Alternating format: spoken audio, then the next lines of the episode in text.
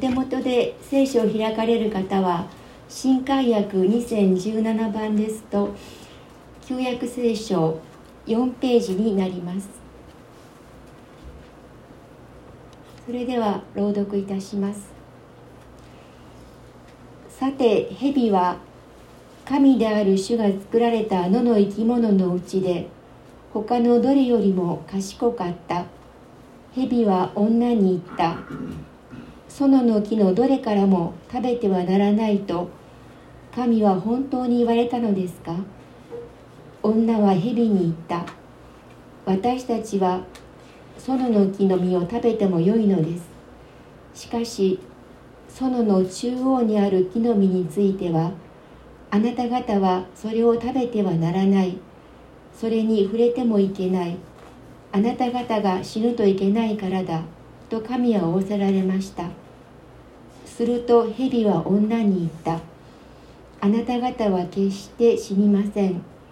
それを食べるその時目が開かれてあなた方が神のようになって善悪を知るものとなることを神は知っているのです。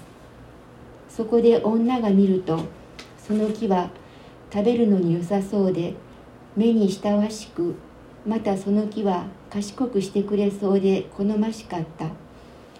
それで女はその実を取って食べ共にいた夫にも与えたので夫も食べた。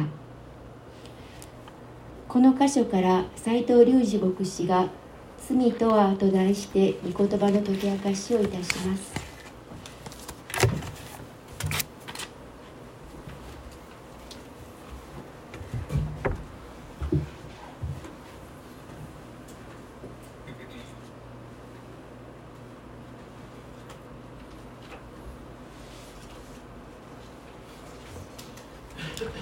いつもなら「おはようございます」なんですけれどもあの先ほどですね「あの晴れるや」って挨拶はこの教会ではしますかって言われたんであんまりしないけれどもあの全然してもいいですよっていう言ったんですよね。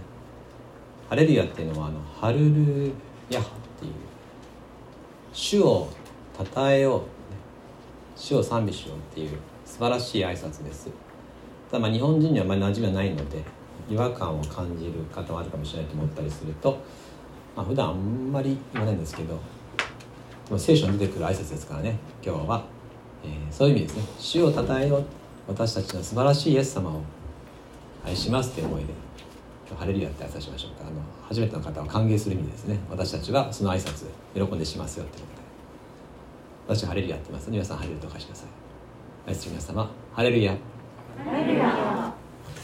では創世紀3章ですけどもこの箇所は悲しい箇所です。人間が罪を犯す最初の罪を犯した箇所です。でこの箇所から始まってその後の全人類があらゆる悲しみや痛みを抱えることになる起点となる箇所です。ですから今日のところ読むっていうことは罪を見つめるということになります。罪とは何か。これはしんどいことですよね。ただそのしんどいことはしたくないわけですけれども、えー、ですからあのあれね YouTube の礼拝の再生回数ってタイトルで大体もう回数決まるんですね。愛とかつくとですね。ちょっと多いんですよね。今日の罪とは多分ね少ないと思うんですけども。皆さん見てるんですねタイトルで。どうしようかなっつって、えー、罪とは？ただこの罪を見つめるっていうことは罪のためにイエス様が十字架にかかってくださった理由。十字架の意味なんでイエス様があそこまでしてくださったのかっていうことを理解することにもなりますから。私たちは許された罪人ですから私たちのためにイエス様のしてくださった恵みの深さを知るために。罪とは何かという今日の箇所を味わいたいんです。さてご存知の通り最初の人アダムとエヴァが罪を犯したのは蛇の誘惑によるものでした。蛇。えー、私一般的にみんなヘビ嫌いだと思ったらそうなんヘビ好きな人って最近多い女の子に多いんですよね。爬虫類カフェとかって知ってますか？知らないですか？手にトカゲ乗っけたりしながらコーヒー飲んだりするんですよ。ヘビを首に巻いたりしながらね。すごくないですか？私てっきりあの爬虫類の料理が出てくるカフェだと思ったら違うんですね。爬虫類をめでながらっていう、えー、まあでもやっぱり一般的にヘビが嫌い苦手って言ってると思うんですけど大体あの地を張ってる時点で嫌ですよね。と思うんですが。ただあの創世紀3章の後半見ると蛇が呪われてお前は地を這うんだと言われてるのでもしかしたらそうなる前の蛇って地を這ってなかったかもしれないですね、えー、どんな形だったんでしょうかね、うん、創世紀3章1節一緒に読みしましょうか。3はい。さて蛇は神である主が作られた野の生き物のうちで他のどれよりも賢かった。蛇は女に言った。そのの木のどれからも食べてはならないと神は本当に言われたのですか、うん、でこの蛇っていうのはこの場合の蛇は正体は悪魔サタンがこういう蛇として登場したと。そういうふうに言われています。で根拠は、えー、黙示録。すごいですね。創世紀の最初からですね。今いきなり聖書の一番最後の黙示録に話は飛ぶんですが黙示録にそう書いてあるんですね。黙示録12章9節お読みします。こうしてこの大きな竜すなわち古い蛇。悪魔とかサタンとか呼ばれるもの。全世界を惑わす者が地に投げ落とされた。また彼の使いたちも彼と共に投げ落とされた。古い蛇。あるいはサタンだったんだと。ですから今日私たちは蛇が出てくるところであこれって悪魔が蛇の形で現れたんだなというふうに見ることができるでしょう。さてサタンの誘惑の中で人は罪を選んでいくわけですけれどもそこに3つのポイントがあります。誘惑の3つのこの重要なサダンのやり方。第一は愛の否定です。愛を否定する。サタンはさっきこう聞いたでしょ。そのの木のどれからも食べてはならないと神は本当に言われたんですか。この質問は事実に反した質問ですよね。だって神様がおっしゃった言葉はこうでした。創世紀2章16節17節。神である主は人に命じられた。あなたは園のどの木からでも思いのまま食べてよい。しかし善悪の知識の木からは食べてはならない。その木から食べる時あなたは必ず死ぬ。神様はどの木からでも思いのままに食べ放題だと。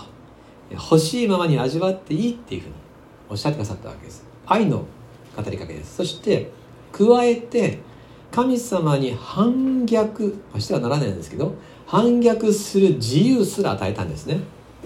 それが善悪の知識の木でした。これは神様の持っている知恵の一部を自分も身につけることができる。善と悪っていうことの区別がつくっていうそういう知識の木の実でした。でもこれは食べてはならないんです。人はそれを食べたとしてもそれを受け止めることはできません。神じゃないからです。神ではないのに神の知恵を手に入れても人は正しくそれを取り扱うことはできません。かえって身を滅ぼすことになります。ともかく神様は愛のゆえに全ての木の実を食べていいと言い。さらに愛のゆえに神様に反逆する選択の自由すら与えました。ところが蛇はこれを愛のない命令であったかのように質問しているわけです。園の木のどれからも食べてはならないと神は本当に言われたんですか？いかでしょうか？蛇はなぜこんな言い方をしたのか？勘違いしたんでしょうか？蛇は神様の命令を、えー、この別の記憶になってしまった。私がよくやるやつですね。あの勘違い。捉え違いをしたのか。違いますよね。だってさっき書いてました。ヘビはどんな生き物よりも賢かったんです。ですから彼は絶対に忘れてない。分かっていたんです。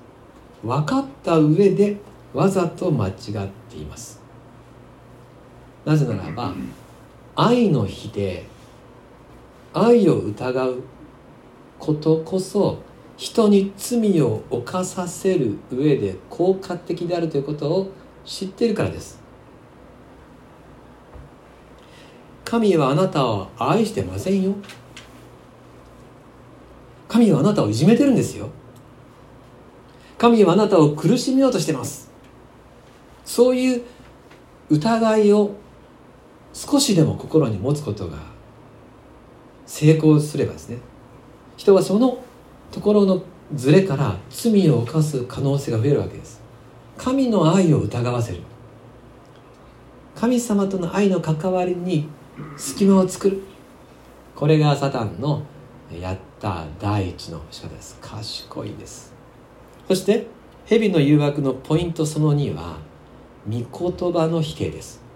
第1は愛の否定。第2は御言葉の否定。まあ蛇に言われて女エヴァはですね、えー、いや違う違う神様はこう言われたんですよっていうふうに答えてます。で彼女は正しく答えてると思うんですが一方である学者たちはいやここでですね女も蛇の術中に術中にはまっていると指摘する人います、えー、女の答えはこうでした。2節3節。一緒に見ましょうか。3はい女は蛇に言った。私たちは園の木の実を食べてもよいのです。しかし園の中央にある木の実についてはあなた方はそれを食べてはならない。それに触れてもいけない。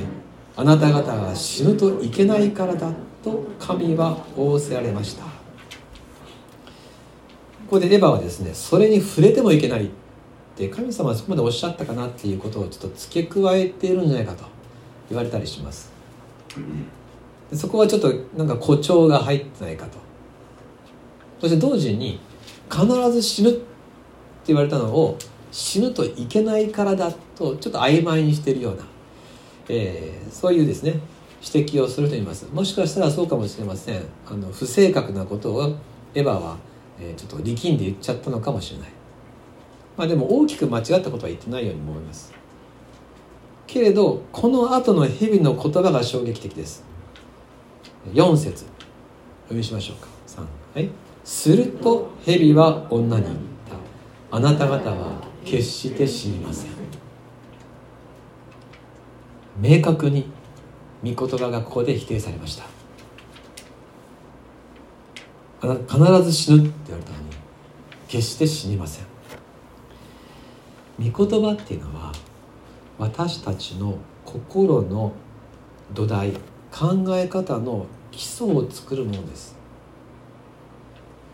また御言葉は私たちの行く先を照らす光です。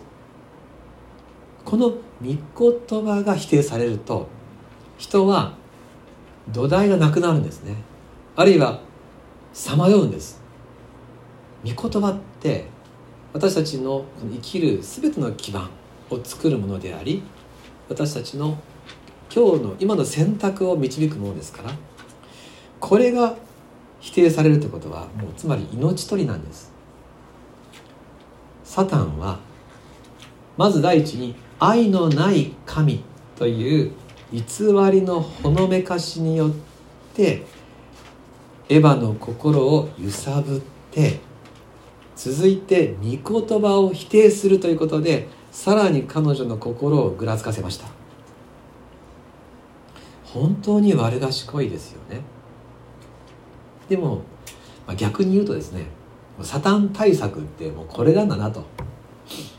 私たちが愛と御言葉をしっかり握っておけば大丈夫ってことなんですね。ここが狙われるんだったら私たちは逆にここを神様の愛と御言葉をさえ持っとけばですね。まあ大丈夫だなってこともここから実は対策を見ることができます。さてサタンの誘惑のポイント3番目。これが人間の罪の本質に関わってきます。それはどんな誘惑かというと神のようになれる。という誘惑です。5節6節一緒に見しましょう。3はい。それを食べるその時目が開かれてあなた方が神のようになって善悪を知るものとなることを神は知っているのです。そこで女が見るとその木は食べるのに良さそうで目に親しくまたその木は賢くしてくれそうで好ましかった。それで女はその実を取って食べ共にいた夫にも与えたので夫も食べた。ついに食べてはならない木の実を食べたっていう決定的な言葉ですね。何がエヴァにですねそうさせたかというもう決定的なキーワード。あなたの目が開かれてあなた方が神のようになって善悪を知るものになることを神は知っているのです、えー、ここでですねその前の2段階がですね聞いてくるんですね。まず神の愛が否定されてそして御言葉が否定された。それをもってですねあ神様私を愛してないのかなと。またああの言葉って違ったのかなところに神はあなたが自分のようになることを恐れて脅したんですよと。本当はこれ食べちゃったらあなたが私になっちゃう。それを恐れて神はあなたを脅迫したんですよ。実はあなたは神になれるんです。サタンはとっても賢いので実は知ってます。食べても神にはなれません。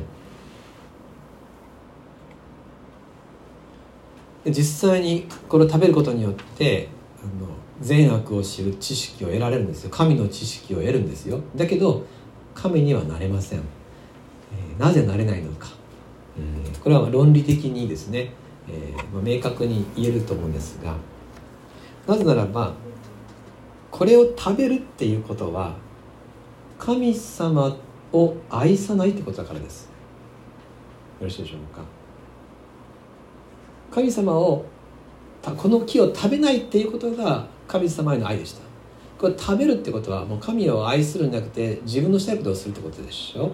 で神は愛なんです。神の定義は愛でしょ？ですから神になろうとして神の約束を破ることは愛に反している。愛を捨てた者は神にはなれません。遠ざかるだけなんです。ですから絶対に神にはなれないんです裏切ったからですからこれを食べて得れる知識っていうのはすごい知識を手に入れたとしてもそれは愛のない知識ですサタンの持つ悪賢さのような知識しか持てません善悪が何かを知っていたとしても知ったとしても愛がないならば悪を選ぶしかできないわけですですから彼らが目が開かれて分かったって何が分かるかというとそこには取り返しのつかない選択をした自分を見るだけです。罪の奴隷となってしまった惨めな自分を思い知ることになる。自分の裸を恥じる生き方になる。第一コリント8章1節前に出ます。一緒にしましょう。一部だけですが3はい。しかし知識は人を高ぶらせ愛は人を育てます。愛のない知識は高ぶりや滅びしかないわけです。罪とは神になろうとすることです。自分が神のようになること。これが罪の本質。絶対の存在である神様を相対化する。うんともっと簡単に言えばですね神様と競争する。神様に挑戦する。自分が人生の中心にいて思い通りに生きようとしそれに神様がちょっとこの御心が関わってですね違うことを聖書言ってるとすると神様を邪魔なものとする。これが罪です。でこれらは一言で言うと神を愛さないという言葉に言い換えることができます。罪とは神を愛さず自分が人生の中心になろうとし神様を遠ざける。こうして女は選択したわけです。神になりたい。神様を自分としては今ちょっと今神様は邪魔な存在、えー、そして私がもっと大きなものになりたい。こうして木の実を食べて女は夫にも与え夫も食べたわけですね。6節そこで女は見るとこの時の見るとはもう食べる気満々で見てますね。その木は食べるのに良さそうで目にしたわしく。またその木は賢くしてくれそうで好ましかった。それで女はその実を取って食べ共に行った夫にも与えたので夫も食べた。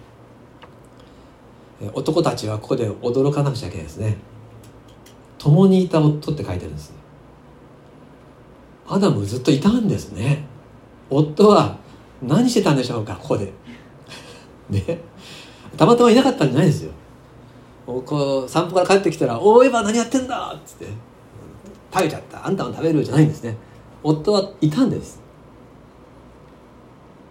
でこれはいやそこの共にいただけで言えるのかって言えます。だって前回の箇所でアダムが大喜びで、ね「私の骨からの骨」っつってそこで2人は一体となるって書いてあったでしょ。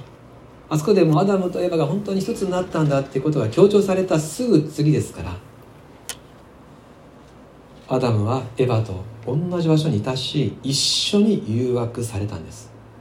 でなぜ女が主体なのか。なぜここでは女しか出てこなかったのか。もしかするとこれは憶測ですがアダムはエヴァのことがもう嬉しくて嬉しくてエヴァに夢中でもうエヴァの言うがままだったのかもしれない。アダムにとっては女はすでに神様よりも大切な存在になっていたのかもしれません。蛇はエヴァさえ誘惑強かったんです。アダムはついてくるんです。こうして人は神様との愛の関わりを失うことになります。これは最も重要なものを失ったことになります。神様との関わりを失うということは命を失うことと同じです。今日は罪の誘惑の3つのポイントを見ましたサタンの攻撃の3段階。愛の否定御言葉の否定そして神のようになれるという誘惑。最初に言いました。この罪のを見つめることはイエス様の救いの理由を味わうことであると。今日の3つのことを思う時にイエス・キリストが来られた理由の説明にもなると。そのまま今度はイエス様のことを思えるわけですね。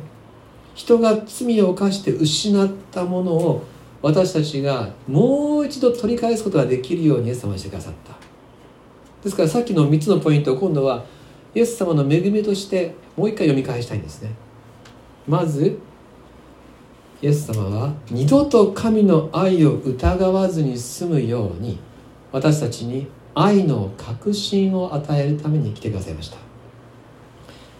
神である方が人となって来てくださってご自分の身をもって愛を表してくださった。体で表してくださった。体現してくださいました。私たちに十字架の愛を見せてくださったわけです。歴史の事実として愛を疑われない形で表してくださった。第一ヨハネ4章9節お読みしましょうか。3、はい、神はその一人子を世に使わしその方によって私たちに命を得させてくださいました。それによって神の愛が私たちに示されたのです。第一ヨハネ4章9節。これが愛だよっていうことをイエス様ははっきりと示してくださった。もはやサタンがですねどんなに否定しようとしてもできないぐらい私たちの心には深く神は愛だということが刻まれました。強く十字架の愛が私たちの心には土台となりました。もう今更どんなに揺さぶられてもですね私たちは神様の愛を疑うことができない。そういう救いをいただいたわけですね。このことは旧約聖書にあらかじめ予言されてました。エレミア書31章3334私読みますね。これらの日の後に私がイスラエルの家と結ぶ契約はこうである。主の言葉。私は私の立法を彼らのただ中に置き彼らの心にこれを書き記す。私は彼らの神となり彼らは私の民となる。彼らはもはやそれぞれ隣人にあるいはそれぞれ兄弟に主を知れと言って教えることはない。彼らが皆身分の低いものから高いものまで私を知るようになるからだ。主の言葉。私が彼らの不義を許しもはや彼らの罪を思い起こさないからだ。私たちは罪人です。アダムとエヴァが大変なことをししてくれたなじゃなくて私がそこにいたら同じことをしてたでしょう。自分を神としあるいは他の何かを神様より大事にし神様を邪魔に思い神様を傷つけ人を傷つけ自分を汚してくる。なのにイエス様は私たちの身代わりに十字架にかかってください。私たちの不義を許しもはやあなたの罪を思い起こさないと宣言してくださいました。この十字架の許しを信じた時に私たちの心には愛の喜びが生まれました。これは永遠に変わらないです。永遠に変わることのない愛の喜びをもらいました。イエス様は2つ目のポイント御言葉の確かさも示してくださいました。旧約聖書に予言された一つ一つの言葉をことごとくイエス様は実現成就されました。見える形で表されました。マタイの福音書の26章55節56節。イエス様が十字架にかかる直前の出来事です。マタイ26章5556お読みします。またその時群衆に言われた。まるで強盗にでも向かうように剣や棒を持って私を捕らえに来たのですか？私は毎日宮で座って教えていたのにあなた方は私を捕らえませんでした。しかしこの全てのことが起こったのは預言者たちの書が成就するためです。その時弟子たちは皆イエスを見捨てて逃げてしまった。イエス様は今は御言葉が成就する羊飼いが打たれる時が来るっていうですねその予言が成就したんだ。イエス様はもう御言葉が成就するっていうところを見てるんですよ。でもこの前後は凄まじいところですよね。今までイエス様イエス様って言った人たちが今度は手に棒とか剣を持ってイエス様を捕らえに来る。また弟子たちが逃げていく。イエス様はたった一人ですよ。でもイエス様はよしこれでまた御言葉が成就する。そんなことを重ねて十字架にかかってくださいます。命まで使って御言葉は確かだよ。血を流してまではい聖書が実現するよ。聖書の言葉が真実であることを身をもって証明してくださいました。なんでそこまでイエス様はされるのか。それは御言葉を疑うならばあなたは命を失うから。御言葉を信じたらいいんだからってことを示すためにイエス様は御言葉のために命を使ってくださいました。そしてその生き様の中でイエス様がはっきりと宣言された言葉を一つ紹介します。ヨハネ5章24節。ご一緒読みしましょう。3はい。誠に誠にあなた方に言います。私の言葉を聞いて私を使わされた方を信じる者は永遠の命を持ち裁きに遭うことがなく死から命に移っています。決して死にません。私を信じる者は永遠の命を持つよと約束されました。こうしイエス様は人類が失った神様との愛のつながりをもう一度取り戻させてくださりまた人類が失った命永遠の命を取り戻してくださいました。人は イエス・キリストと出会うことによって再び愛を土台とし御言葉を土台として生きる人生を与えられました。この救いを感謝しましょう。本当に晴れるようですよね。愛と御言葉を土台としていけばいいもうサタンもね手出しできません。さらに最後に驚くべき恵みも再確認したいと思います。サタンの誘惑の3番目は神のようになるでした。イエス様が与えてくださる救いのゴールはまさにこれです。私たちは愛の中で本当に神のようになる。神の子供っていう表現があるでしょう。神の子供っていうのは神様のようになっていく人のことです。でこのイエス様が教え与える私たちが神のようになるっていうのは私たちが神の知恵を手に入れて神に匹敵するものになっていくという競争とか対立じゃないんです。じゃあ私たちが神のようになるっていう聖書は何で言ってるかというと私たちは愛によって神様と一つにされていく。これが主が与えられる神のようになるです。もう創世記の最初から黙示録に至るまで全部これなんです聖書が言っていることは。私たちは神と愛し合うことによって一つにされることによって神になるんです。愛が私たちを幸福にするんです。愛から始まったことなんです。そして愛で終わらなくちゃいけないんです。愛が私たちを永遠に導く。ヨハネの手紙第13章2節。ご一緒に読みしましょう。3、はい、愛する者たち私たちは今すでに神の子供です。やがてどのようになるのかまだ明らかにされていません。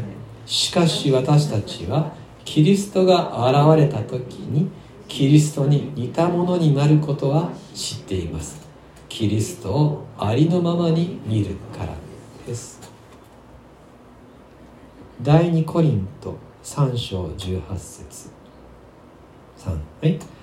私たちは皆覆いを取り除かれた顔に鏡のように主の栄光を映しつつ栄光から栄光へと主と同じ形に姿を変えられていきます。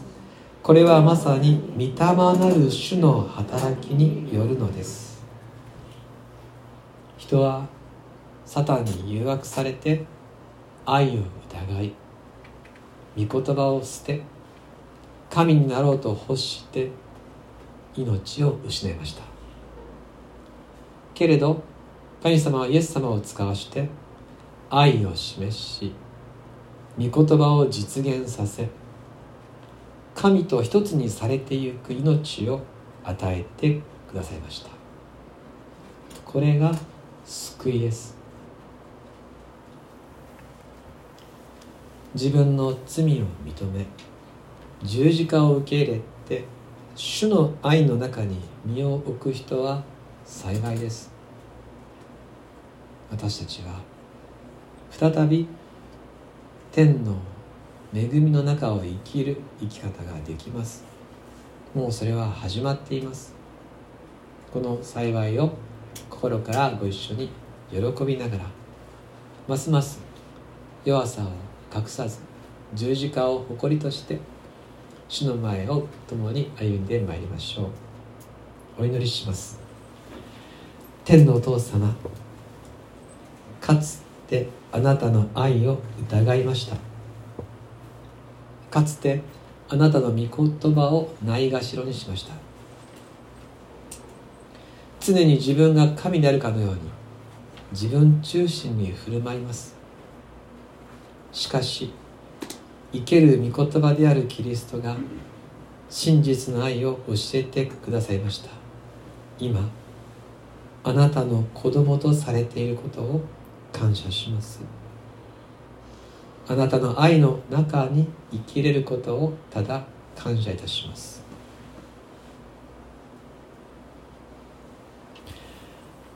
イエス・キリストの名によってお祈りします。アーメン。